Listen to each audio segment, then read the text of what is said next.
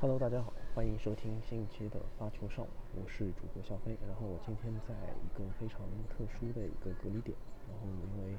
呃来这边也有四五天的时间，然后我想还是要再更新一下发球上网。啊，最近的话也是呃因为这个地理变换的原因，就是啊没有办法特别自如的去看一些网球的直播比赛，所以还是主要是看这个油管上的一些 Tennis TV 的 highlights。那么这周的话，也是来到了红土赛季第一个大师赛——蒙特卡罗大师赛。啊，比较令人意外的是，啊，大家之前一直在毒奶的这个，希望在八强看到德约科维奇和阿尔卡拉斯的这个巅峰对决。其实，啊，由于这两天他们两人的这个发挥，像小德这块儿，其实也是因为三个月没有比赛，包括之前在澳网的这个疫苗风波。导致了他的状态，我觉得他们他自己也说他自己的身体情况是到了第三盘，他就觉得很难坚持下来。然后如果在这个场地没有办法去打多拍的话，呃，他这个是没有办法和弗弗基纳的对抗中拿到最后的这个呃胜利的。所以这块我觉得，因为德约最近这几年的蒙特卡罗的成绩都不是特别理想啊，但是止步于这个第二轮，对，因为他的。一号种子的话，他就是轮空了第一轮，第二轮还是有这么一个意外的失利。其实我觉得对于啊这些积粉来说还是嗯挺遗憾的。然后阿尔卡拉斯的话也是昨天面对这个柯达，然后我觉得阿尔卡拉斯他可能是在这个拿到大师赛的冠军之后，他会有一些懈怠，还是说？啊，他浪费了一些机会，可能这场比赛他的状态，我觉得也并不是提的特别高。我觉得一个运动员的话，有松有紧，这个啊一张一弛，这个文武之道嘛。所以我觉得其实也是只就是一场示范而已。当然，柯达其实今年我觉得打的也是成绩还是不错的，然后他也是有拿过二五年的冠军啊。作为一个零零后啊，他今年在这个印第安纳维尔啊，他今年在这个印第安维尔斯的比赛当中。啊，他的发挥还是非常不错的。他跟纳达尔的比赛当中，他也是有拿到这个很大的优势，但是最后没有这个保把这个优势转换为胜势。所以我觉得柯达他的技术啊，他的这些底线的一些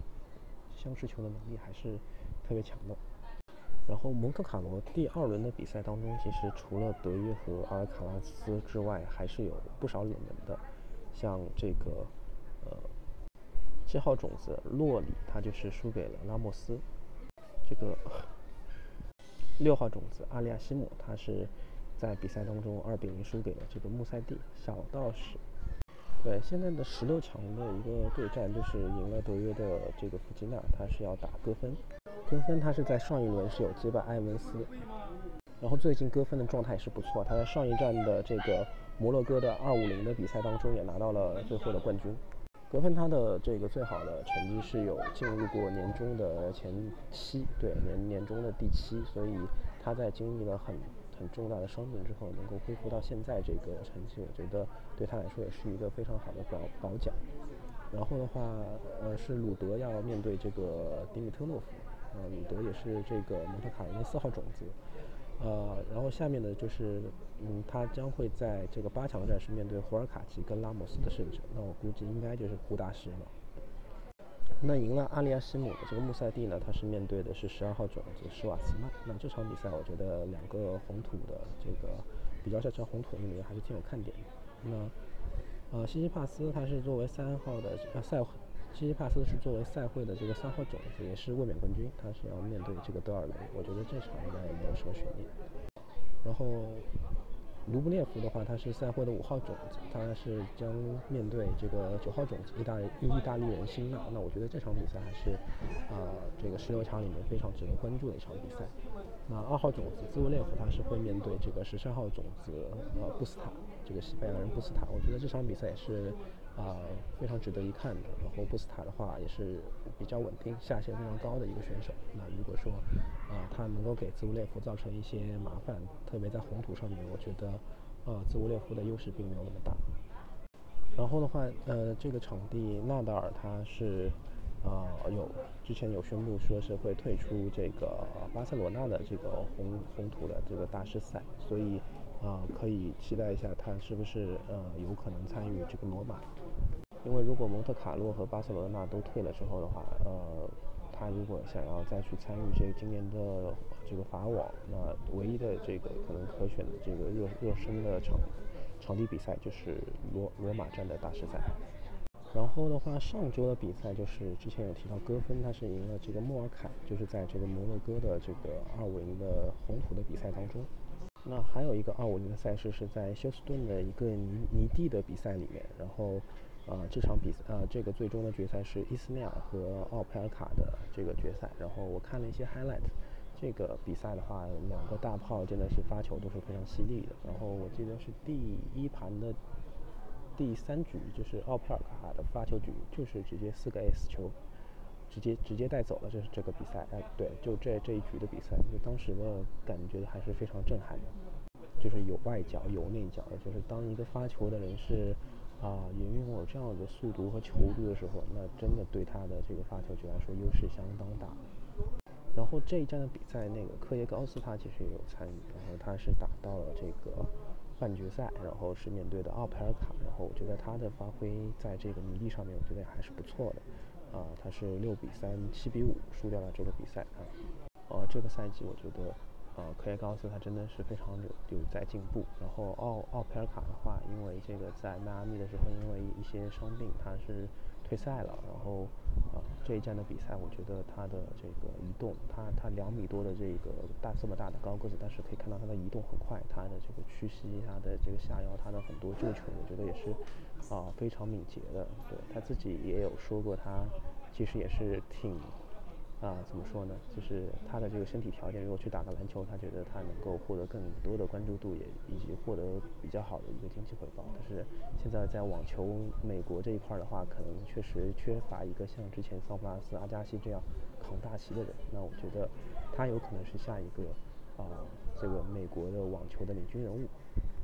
包括他的这个对手伊斯内尔，其实也是他这个年轻时候学学习网球的一个呃偶像嘛，所以我觉得这这场比赛的胜利对他来说也很重要。休斯顿的话也是在美国嘛，是相当于他在这个